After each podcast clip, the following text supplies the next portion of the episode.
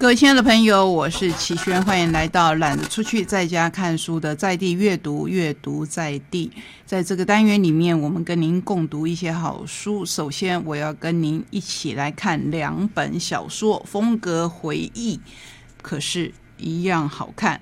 第一本是由独步文化所出版，如无头作祟之物，三金田信三这一位作者，你陌生吗？那陌生的话，就要来介绍。二零零一年以妓馆恐怖小说家的栖息之处出道，喜爱恐怖小说、电影。知名系列代表作是精彩融合推理及恐怖的民俗学侦探。刀城岩爷系列，除了本格推理小说外，也书写贴近年轻读者群的轻推理，取材领域多元，广受不同年龄层读者的欢迎。著作等身，多次入围日本推理作家协会奖本格推理大奖。二零一零年以《如水灭沉默之物》获得第十届本格推理大奖。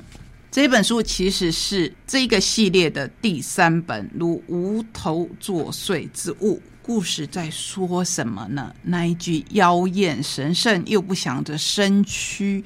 唯独缺了头，观者无不惊异。原来崇高的神明也可能是残忍的恶魔。郁郁葱葱的元首山上，祭祀着无头神但守大人，自古护佑着名门密守一族。然而，传闻继承人一出生便会遭受诅咒，难以长大成人，于是立下了繁复的生命礼俗。也就是一种祭拜。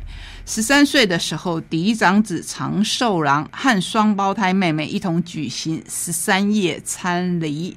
这个十三夜就是他十三岁的时候办的。不料妹妹意外坠井身亡，而且遗体少了头，皮肤上缠绕着无数的长发，族人视为不敬，草草火葬。好不容易熬到娶妻的年纪。二十三岁的长寿郎有没有注意到？都是三，就是这一组呢。其实，在三岁、十三岁、二十三岁、三十三岁的时候，都要举行祭拜、保护他们一组的旦守大人的仪式，以求可以代代相传。二十三岁的长寿郎依循传统，必须从三位候选人里选出新娘。仪式进行当中，一名候选人沉尸在婚舍，头段消失无踪，形同巨大密室的山上，长寿郎涉嫌重大。十年前的怪事，仿佛是这场腥风血雨的序幕。争夺家族继承权的关键时刻，接二连三出现无头的牺牲者。惧怕都来不及，谁也无暇悲伤。猎奇的连续命案背后潜伏着什么秘密？难不成一切真的是神灵降下的惩罚与灾祸吗？我这样介绍，你会觉得这一本书已经是够复杂了吧？可是其实书本身更加的复杂。这大概是我看过的，也只有三金田信三的作品。会有这么繁复的写法，而且是可以邀读者进入，一起来推理，一起来解谜。不过，最后的答案是什么呢？这就是这一本书，或是这一位作者他的书很妙的地方，他可能没有答案。如果你是一个纯粹享受阅读的人，我觉得这个很美妙。可是，如果你是一个看推理小说一定要有答案的人，那么。我也建议你来看看像这一种开放式结局的小说，真的会让你耳目一新，因为直到最后面都没有给我们一个很完整的答案。也就是说，我们要知道凶手是谁嘛？解说的部分可能可以帮忙一点。这一位我们台湾的解说者出前一庭，他是这么说的。就山田金自己表示，本系列的前两部作品如《燕妹附身之物》与《如凶鸟忌讳之物》，刚开始并未引起太大的回响。于是他接着写《如无头作祟之物》时，其实处于一种缺乏自信的状态。然而，《如无头作祟之物》出版以后，在读者间却引发了热烈的讨论。你看，写书有时候真的像是一无心插柳，反而柳成荫。透过优秀的口碑，本书顺利打入那一年的各大推理小说排行榜，同时也让不少读者纷纷回头去找，就是我们刚才介绍的前两本书。不仅扭转了刀城岩野系列的命运，对于三金田的创作之路来说，自然也是一部极其代表性的作品。三金田。它起先其实是以恐怖小说，还有结合了日本的民俗来作为写作的起点。后来慢慢的跟推理结合，我们又看到了一个新形态的推理小说。这一本书的封面其实相当相当的吸引人。真的是有作祟的感觉。好，那让我们轻松一下，回到我们台湾的作品。你看过布袋戏吗？我相信很多人都看过布袋戏，对布袋戏是绝对不会不熟悉的。不管你是看电视上的金光戏，或是看传统庙会，现在已经比较没有人，甚至常常只有神明在看的民间的布袋戏，这本书都会带给你一种温暖的感觉。一则盲言布袋戏演师的传奇，一段掌中戏视角的台湾史。天才布袋戏演师简天阔四岁开始学戏，五岁以殷阿森名号登台，十一岁被称为碰红腮挂头牌主演，十三岁以掌中戏大师双棚教打对台。他爱嘲笑别人做的梦，自己却怀抱一个大梦，一心想突破传统，演一场轰动全岛的大戏。没想到梦想即将实现之际，竟遭人暗算，让他瞎了眼，沦落为乞丐，甚至身陷监狱。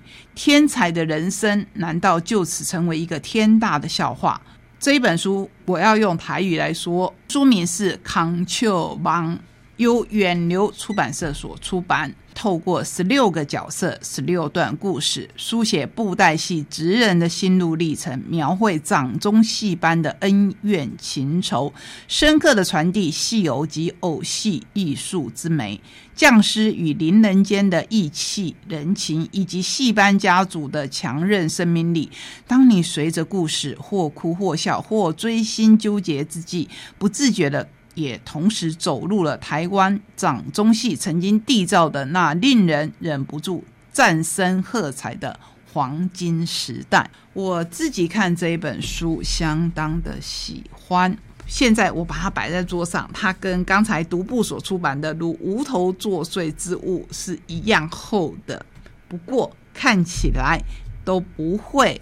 让你觉得哇，它很冗长，是因为书真的很好看，尤其是康丘邦这一本邱祖印的作品，你会看到很多我们台湾乡间所熟悉的点点滴滴。不管是带我们回到了那一个还没有电视、很多人爱看布袋戏的时代，或者是从电视去接触布袋戏的时代。布袋戏都是属于我们台湾的独特戏剧方式之一，在这里面，我相信有些人可以找到童年，有些人可以找到他现实快乐的时光，那就表示掌中戏确实是属于我们台湾的戏剧。在最后的阶段，我们要跟您介绍《亲子天下》最新的一期，为幸福而教。少子化浪潮下的新家庭、新教育，在少子化的浪潮下，教育体制和家庭要让每一个孩子适才适性，帮助他们拥有追求幸福的能力，成为未来的人才。我们刚才提到的，不管是关于死亡、关于老去，你都会发现，其实已经是全世界的一种趋势。因为刚才提到的这一些作者。他们几乎家里都是没有太多的孩子。现在我们看到少子化跟老年化几乎都可以变成了新名词的代号。我们要如何面对少子化呢？探讨高龄化的同时，少子化不也是一个需要我们重视的现象吗？这一期《亲子天下》探讨了这一个议题，就让我们来看看编者的话。疫情之后，幸福感成了全球都在追寻的关键字。今年初得知台湾去年一整年出生人数突破史上新低，只剩十五万三千八百二十人，总生育率也跌到只剩零点九七五，这还不是史上最低哦。亲子天下就决定来探讨少子化的议题，在这半年多浸泡在研究。采访少子化议题的期间，偶然看到负责设计这一刊的美编同事在脸书上幽默公布自己两条线，已经是三宝妈的她又怀了第四胎，哇，这真的很不容易。编者他这样写着：我们在会议室开会，不时看到准四宝妈的孩子以及其他同事的孩子，好奇趴在会议室玻璃门往里面张望。摄影的三岁多儿子。也趁隙混进会议室，爬到桌上匍匐前进，来一趟幼儿版的天堂路。我不敢说在 B 公司看不到少子化的现象，也有单身未婚、结了婚但不想生的同事。我们也有业绩目标和工作压力，背负各种专案前进，也需要加班。婚不婚、育不育都是个人的选择，但我们尽力营造对于有育儿和照顾家庭需求的同事一个相对理解和友善的工作环境。开始研究少子化下的。幸福感后，采访团队不断辩论方向，到底是要抢救少子化，还是要接受少子化？后来，主编张艺勤简报里的一句标题“少子化不是问题，是我们的未来”，让大家眼睛一亮。这就是我们要面对少子化该有的成长型思维。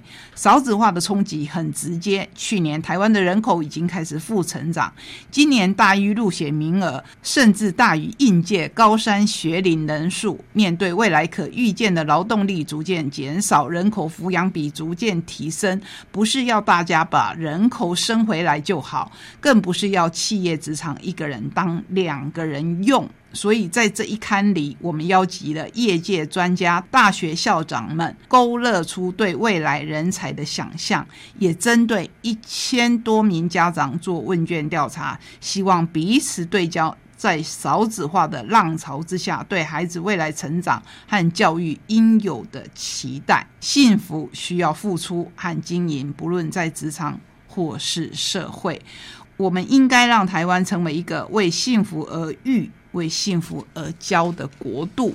至于内容有哪些精彩的讨论，就请你自己去找来看看。最后，我们要用《家的味道》这一本书来为。今天的旅程画上句点。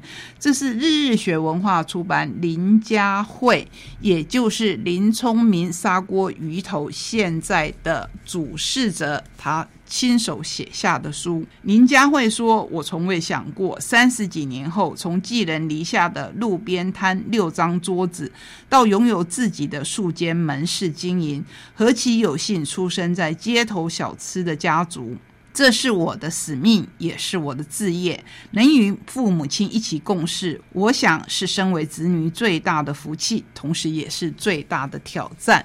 这本书，我们反过来跟刚才《亲子天下》杂志不一样的观点，是由儿女的立场。来出发，而且这一本书很特殊。我们常常说要撑起一个家的家业需要儿子，可是林聪明只有两个女儿，佳慧是他的大女儿。他怎么样突破大家的观念，撑起了这个家族，而且是不断的鞭策自己，不要让别人觉得女儿果然撑不起家业。他同时有更大的志愿，说有一天我一定要让很多人知道嘉义在哪里。第一次坐车北上时，带着一点点期待和独立生活的惊喜，我将摩托车寄到台北以后，自己看着地图，再骑到淡水，住在淡水的亲戚姑婆带着我认识淡水街景，帮我找到可以租屋的地点。不久后开学了，新生训练时，同学们互问彼此从何而来。一位住台北的女同学问我从哪里来读书，我回答我从嘉义来。女同学既然回我嘉义。你是说三义旁边的一个小镇吗？